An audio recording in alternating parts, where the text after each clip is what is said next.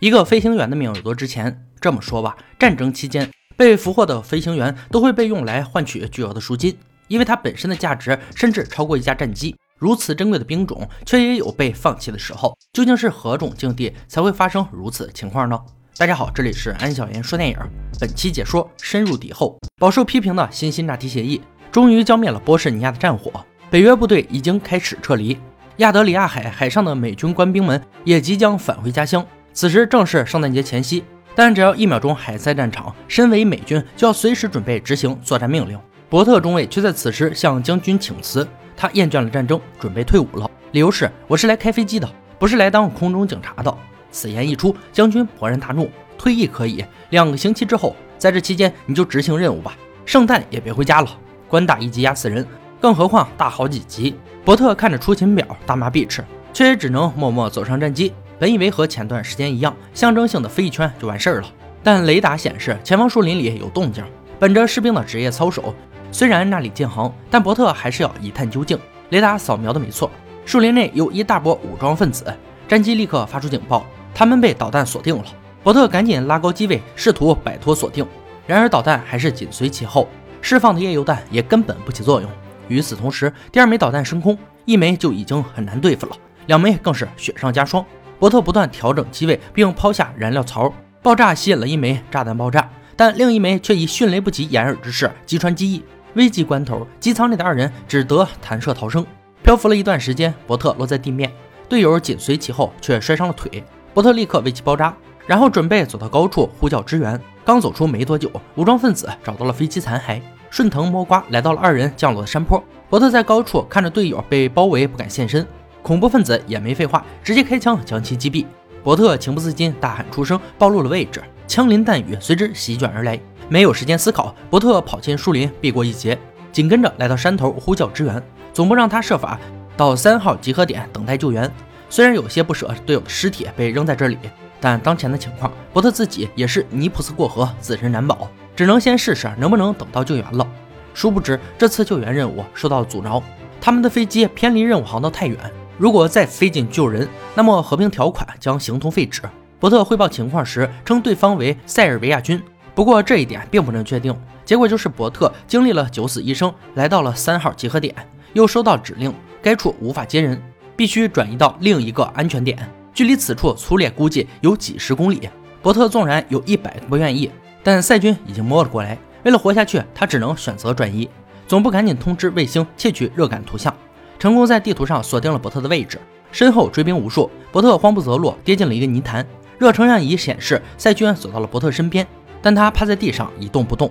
对方也并没有发现他而选择撤离。为什么会是这样呢？因为这是一个几乎被赛军所杀的平民尸体填满的泥坑，显而又显的第二次避过了死神。看来赛军不惜动用导弹来阻止侦查，就是为了隐瞒这个事实。伯特忙于奔命的同时，将军却只能默默自责，自己的士兵正在逃命。可自己为了一纸合约，却只能袖手旁观，甚至媒体都没有报道，总统也没有出面协调。作为一个将军，他竟然用无能为力这四个字来搪塞下属。考虑再三，他还是决定告知媒体，以舆论的形式施压。他也可以不受到北约干扰，前去营救。北约指挥官当然不愿意，他不想冒着合约无效的风险去救一名士兵。将军更是怒火中烧：“我的兵深入敌后，我有责任接他回来。”双方争执之际。当事人伯特可没心思想那些。此时他已经潜入了一座废弃的城镇内，里面还有为数不多的居民跑动。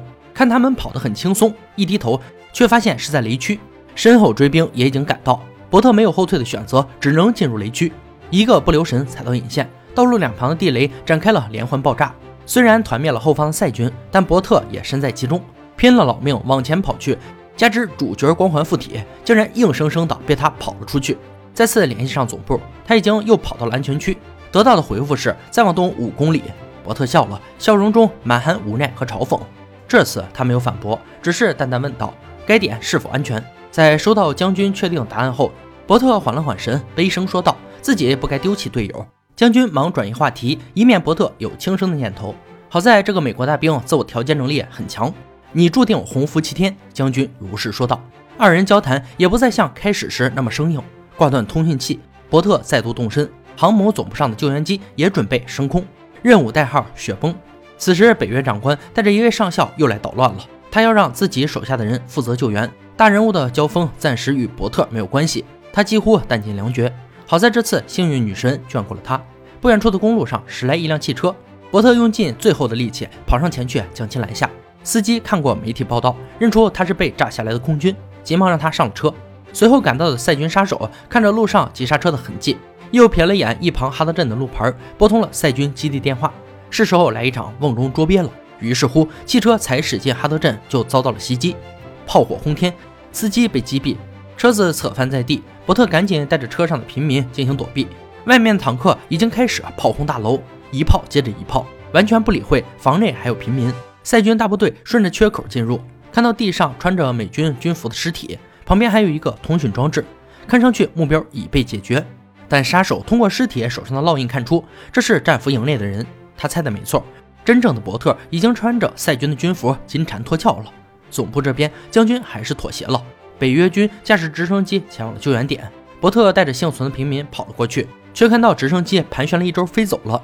将军随后接到消息，很抱歉，伯特中尉已经阵亡。伯特无比绝望，才看到的希望说没就没了，跪在地上思索半天，一转头看到不远处的雕像，那正是同伴降落的位置。弹射椅上还有发射信号的装置。这一去九死一生，他决定自己过去。弹射椅安静地躺在雪地中，伯特一路小跑到了跟前，紧跟着将断开的线路接好。海上的航母即将结束任务，定在晚二十三点返回基地。屏幕上突然闪现弹射座椅的紧急讯号，将军笃定那是伯特。这次他决定不再去理会那些该死的北约，不能坐视那孩子客死他乡。伯特发射完讯号后，急忙拿着飞机录像的硬盘，有了这东西就可以证明赛军的恶行。但却迟迟卸不下来。与此同时，航母上的救援机已经起飞，由将军亲自带队。危机并没有就此解除，杀手已经追踪到了伯特的位置。本想默默等待伯特现身，再一枪制敌，但远处已经传来螺旋桨的声音，留给杀手的时间不多了。缓缓走进弹射座椅，已经能看到伯特把在上面的手了。走近却发现只是手套而已。真正的伯特从身后雪中现身，直接开枪打中了杀手，但自己也被打中胳膊。枪战转变为近身肉搏，伯特拔出了身上的信号弹，直直插进了杀手身体，将其弄死。地面突然晃动，赛军的坦克竟然来了，眼见就要小命不保。将军的直升机出现在了伯特身后，强大的火力覆盖了赛军，伯特却转身跑向了弹射座椅，他必须得取出硬盘。功夫不负有心人，硬盘到手，伯特赶紧转身跑向直升机，在坦克炮弹落下之前抓住了救援士兵的手，救援行动完美达成，直升机返回航母。上面的官兵们为伯特献出了欢呼声。赛军首领因为他手中的证据也受到了应有的惩罚，将军被解除了职务，本该调往华府担任行政工作，但基于对老部属的尊重与感激，他毅然选择了退休。好了，本期就到这里了，喜欢的朋友别忘了点赞关注，感谢收看，我们下期再见。